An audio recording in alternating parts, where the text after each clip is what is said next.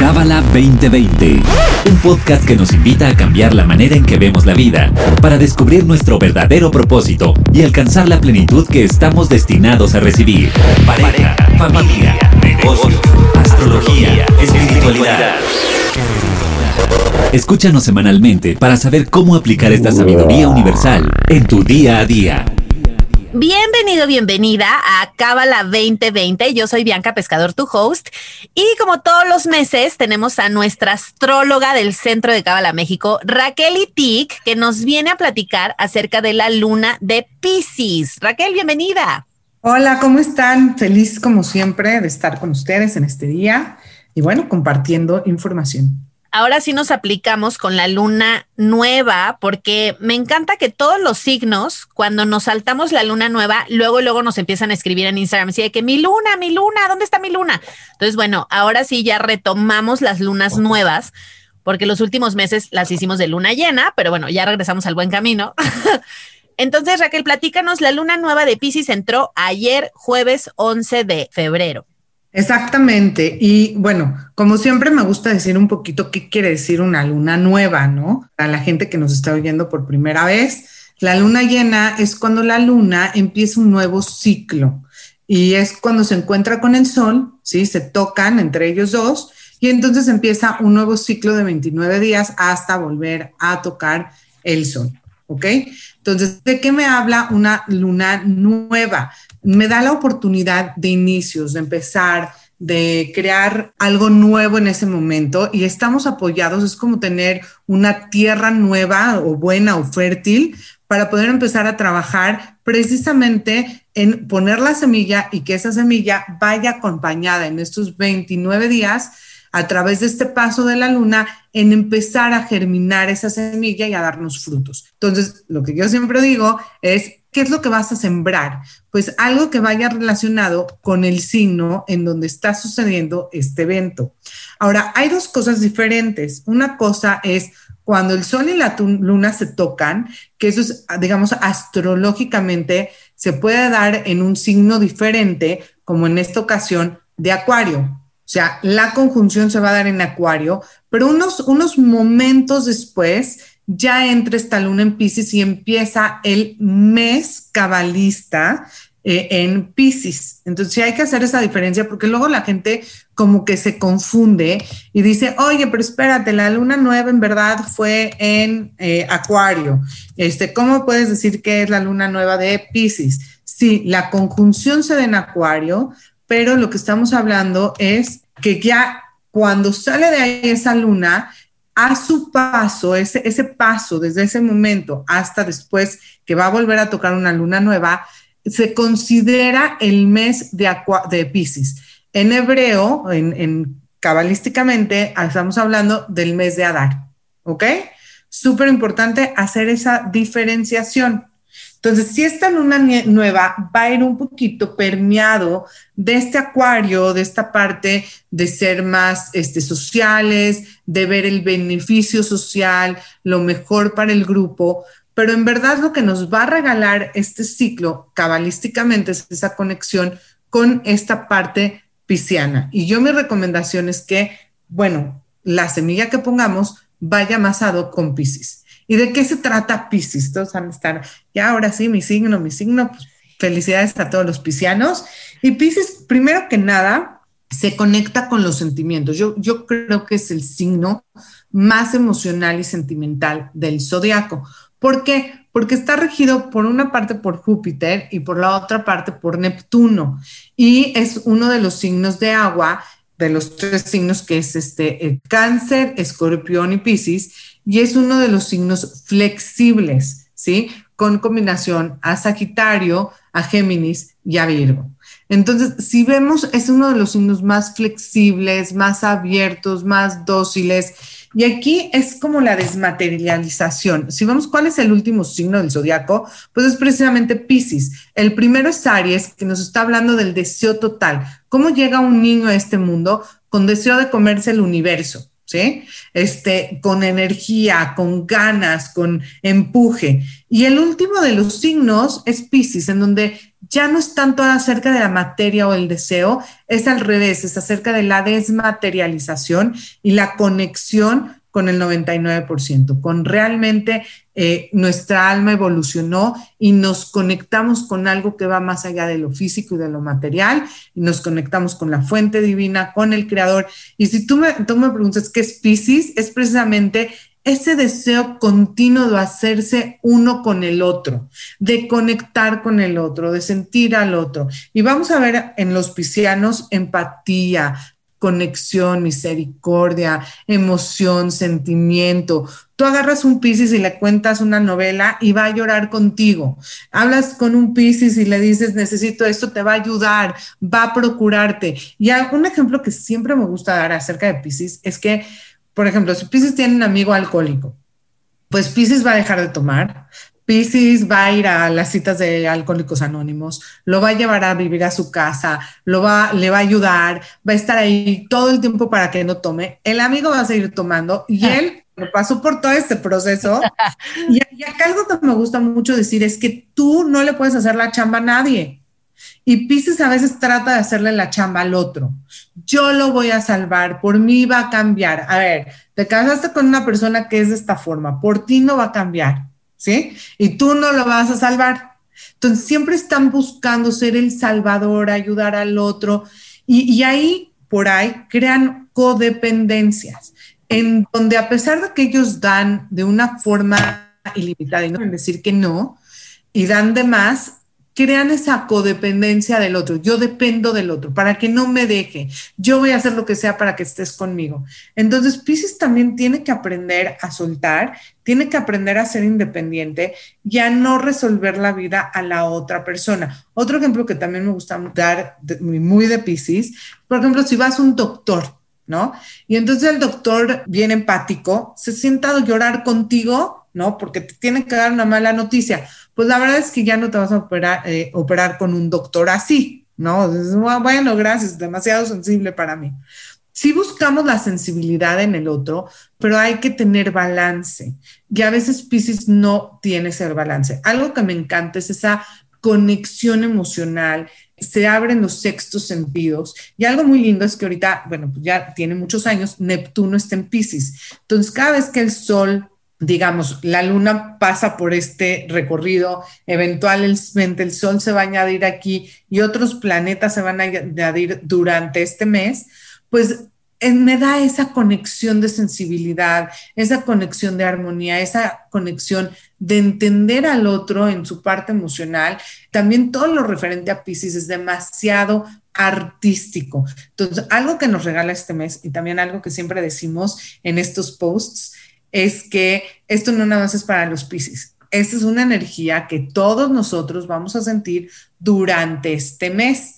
Y algo que tiene muy increíble eh, este signo es su parte artística. Como dije antes, está regido por Júpiter y está regido por Neptuno.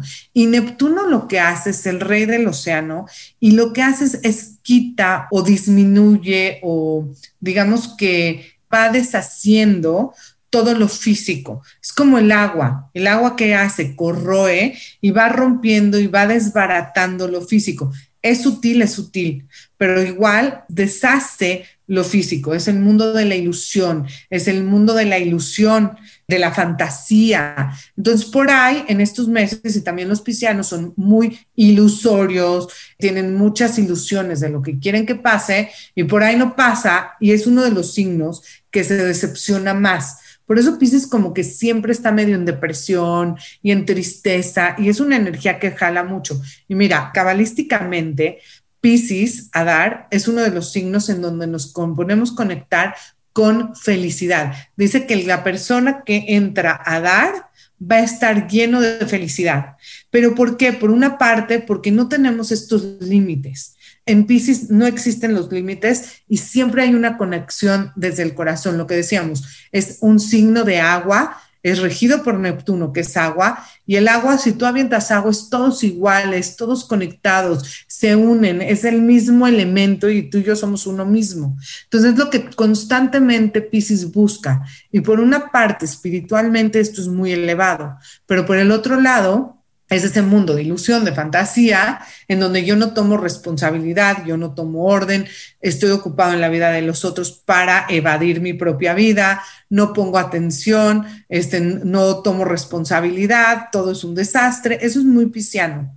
Y parte de lo que venimos a hacer es juntar un poco de responsabilidad y de orden con esta energía tan increíble que a mí me gusta mucho, sobre todo por los tiempos que estamos viviendo, en donde hay mucha energía acuariana. Aunque muchos planetas van saliendo y se van a ir integrando a Pisces, ahorita vemos pues la luna y luego va a salir el sol y luego ya Venus y luego Mercurio. O sea, todos estos planetas se van a ir sumando a esta energía pisciana en donde la sensibilidad y la conexión y la espiritualidad y las artes, ¿no? Van a reinar, eh, pero igual Júpiter y Saturno están ahí en Acuario y son muy fríos. Y luego tienes eh, Urano y Marte en Tauro, ¿no? Que son muy rígidos, ¿sí? No hay flexibilidad. Y eh, Plutón en Capricornio. Entonces, esta energía va a traer mucha compasión y suavidad falta en estos momentos en el cosmos. Es, es, algo que está faltando. Es algo que, ok, veo por el bien social, pero no me preocupo por la persona, por el individuo, no lo siento, no, no tengo esa empatía, esa conexión emocional. Entonces, este Pisces va a añadir mucho, yo creo, a la energía del cosmos en este momento, pues metiendo un poco de esta emocionalidad, este sentimiento y esta empatía, y ya no nada más es para el bien social, sino es para el bien del individuo también y desde un lugar en donde lo entiendo y lo siento. Ahora, ¿qué, ¿qué, está chistoso? Entra esta energía con un Mercurio retrógrado. Sabemos que Mercurio es la comunicación y retrógrado es la falta de comunicación o la comunicación no es directa o no es clara. Esto va a suceder hasta el día 20 y yo digo que sale hasta el día 26. Sale completa, o sea, digamos, sale de la retrogradación el 20, pero como que todavía no está activo. ¿Sí? Entonces, ya cuando empieza bien, bien a agarrar su curso normal, es hasta el día 26. Entonces, en esos seis días todavía, ¿no? Vamos a sentir un poquito de una energía, de una comunicación no tan directa y no vamos a saber usarla bien. O hablamos de más o hablamos de menos y todo se presta a malos, malas interpretaciones. Ahora, ¿qué pasa con ese Mercurio y tanta energía de Pisces? Pues ya Pisces no es de que no sea bueno para expresarse, pero está cargado de mucha emoción. Y la verdad, Pisces a veces se esconde y no es tan directo, no es tan claro, no es tan honesto, vamos a llamarlo así. O sea, de hecho, Neptuno es un poco la mentira, la ilusión, lo que se esconde. Y yo por ahí creo que van a haber muchas cosas que se nos van a, a esconder durante este periodo que no van a ser tan claras. Entonces, aguas con eso, aguas con redes sociales, aguas con qué lees. Y la verdad, yo creo que por ahí no nos dicen toda la verdad y hay muchas energías veladas. De hecho, inclusive Neptuno, que está en Pisces, está entre, o sea, haciendo un aspecto de tensión con los nodos. Y los nodos tenemos a Sagitario, que es la verdad, que es la justicia, que es lo que tenemos que decir. Y el nodo norte está en Géminis, que es hacia dónde vamos, que es comunicarlo. Y en medio está Neptuno, y Neptuno es como una nube en donde la claridad se pierde y no ya no ya perdimos rumbo y lo que queríamos comunicar ya como comunicamos otra cosa. Entonces, por eso yo sí les digo que este mes hay que tener cuidado con qué comunicamos. Y también tener cuidado con ese mundo de ilusión. Yo creo que estar ilusionados y enamorados, ¿no? Que eso es muy pisciano por ese Neptuno, que te sube a las nubes y te estás en el mundo de fantasía, de ilusión y te emocionas. Pues sí es necesario a veces y, y sobre todo cuando tenemos realidades muy frías y muy crueles enfrente pero sin darle la vuelta. Uno de los problemas de Pisces es la evasión y como dije antes, la ilusión. Y entre más te ilusionas, pues más duro caes al suelo y más te desilusionas. Entonces es un lugar en donde yo sugiero que en vez de que me ilusione, porque hay que desilusionarme, le cargo la mano al otro en lo que espero de él. Entonces yo creo que acá lo que podemos hacer es, ¿qué quiero yo? Ponerme una meta y alcanzar esa meta. No esperar que el otro me la dé. A ver, maestra, ¿quieres flores? Vete a comprar unas flores súper bonitas y ya por ahí le dices al canal, wow, me encantan las flores, pero no esperes a que él te compre flores sin que tú le digas y que de repente por inspiración divina te las compre, porque te vas a desilusionar. Entonces, ese es el tipo de energía a, a donde voy. O sea, quieres algo, make it happen. No esperes que el otro te lo dé o que suceda o que, o es más, dile, me encantan las flores, regálame flores. Pero no esperes que por inspiración divina se le ocurra que adivine que te gusta, porque en ese sentido vas a tener mucha desilusión. Entonces, para que eso no suceda, ahora sí que pon metas, llega a metas, ocúpate de esas metas y no dejes nada al aire. Eso va a evitar mucho caer de una gran ilusión a una gran desilusión. También la otra cosa que acabo de decir que es muy importante es la evasión. La verdad es que tanto Pisces tiene la tendencia a evadir la realidad. Y por ahí, ¿qué hacemos para evadir la realidad? Pues nos vamos a la parte fácil de las adicciones. Y señores, una adicción puede ser inclusive el trabajo. Con tanto acuario, yo creo que una de las ilusiones va a ser también la tecnología. Y a lo mejor también por ahí, a través de la tecnología, pues nos ven un poco la cara y eh, nos muestran un mundo ilusorio. Pero aquí lo que quiero decir es, confronta tu realidad. Es más fácil confrontarla a tiempo que evadirla y después se crea una bola de nieve que te cae, pero directito en la cabeza y al final va a ser más difícil resolver. Entonces, ahorita eh, ese Pisces me gusta, nos inyecta esperanza, sensibilidad, empatía, eh, sentir al otro, preocuparme por el otro, pero recuerda, no soy el Salvador. Dos, no puedo hacer el proceso y el trabajo del otro. Tres, no te ilusiones, ¿no? Sal de ese mundo de ilusión y de fantasía, confronta tu realidad y no evadas. Esas son cosas muy claritas de este signo y algo muy importante también del signo es que a veces no toma responsabilidad. Ya lo dijimos, pero sí son bien caóticos los piscis. Se ahogan en un vaso de agua, no ven la salida. Eh, y aquí el punto es que no sienten que tiene la fuerza, ¿Qué dijimos? Aries es el drive, ¿no? El, que empieza el zodiaco. Y Pisces es el que termina. Entonces ya está muy desmaterializado y no cree en sí mismo, no ve su luz, no ve su fuerza, le falta autoestima. Y es parte de lo que viene a trabajar. Entonces en este mes recuerda quién eres y yo creo que las semillas de lo que queremos agrandar o crecer en este mes es la sensibilidad abrirme a la sensibilidad cíclica, en donde en mi vida necesito ser más sensible, más misericordioso, más empático con el otro, en donde tengo que conectar en un nivel más profundo. Y para mí algo súper importante es invertir en mi espiritualidad, porque Pisces te va a dejar sentir literal al creador. A mí la gente que tiene mucha agua me da risa porque sienten todo y meditan y ven cosas y sienten al ángel. Yo soy, yo tengo mucho fuego, ¿sí? Entonces yo no siento nada.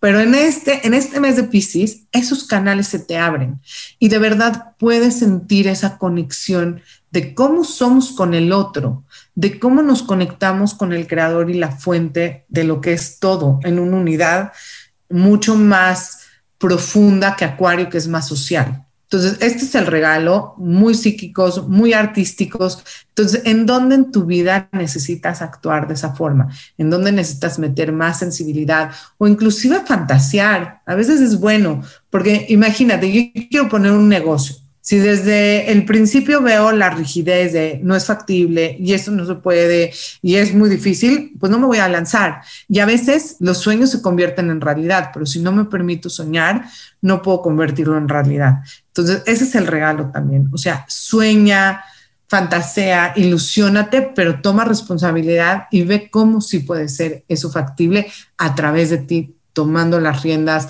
haciendo que las cosas sucedan.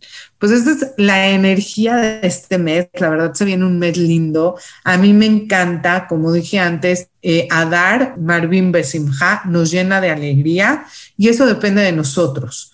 Somos más simples, somos más desapegados a nivel físico, pero más apegados a nivel emocional. Pero yo creo que sí se puede conectar con esa felicidad, aunque el signo para mí, eh, astrológicamente en la astrología gregoriana, pues sí me conecta con un poco más de, pues tristeza, depresión, es una energía que jala para abajo, pero le podemos dar la vuelta. ¿Cómo? conectándonos con la luz de este mes, expresando nuestros sentimientos, disfrutando más. Creo que ahí está la luz.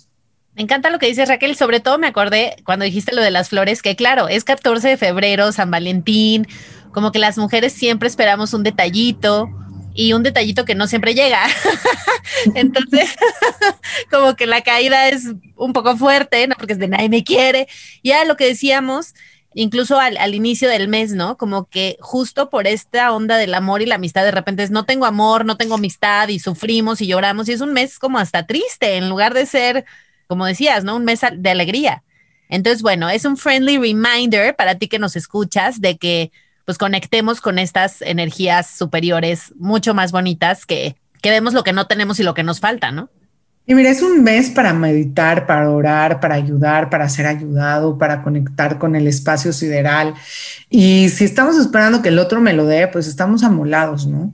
Y mira, es un mes para ser románticos, pues, ¿qué quiero? Me lo voy a dar, me voy a regalar eso yo. Entonces, que este San Valentín sea una conexión contigo, sea una conexión de darte amor a ti, de hacerte una fiesta a ti, de gozarte a ti mismo y misma, ¿no? Este, y no esperar que el otro te dé algo. Inclusive ahorita que estamos en pandemia, que ni siquiera podemos estar juntos, ¿no? Entonces, disfrútate a ti. Yo creo que ese es un buen regalo para San Valentín. Me encanta muy poderoso, muy útil tip. Total. Muy bien, Raquel, pues te agradecemos tu tiempo, muchas gracias. Y para ti que nos escuchas, gracias también por sintonizar este podcast que hacemos con toda la, la ilusión, hablando de la ilusión de aportar a tu vida y de sumarte y de que podamos aprovechar mejor la energía de cada mes. Muchas gracias, Raquel. Gracias a ustedes, feliz mes y acuérdense, pongan la raíz, la, digo, la semilla en este momento este, de ese árbol que quieren que germine para este mes. Me encanta y feliz cumpleaños a todos los Piscis. Besos. Exacto. Bye. Este episodio fue traído a ti por el Centro de Cábala México. Síguenos en Instagram como Cábala MX. Visita cábala.com, elige el idioma de tu preferencia y entérate de todos nuestros eventos.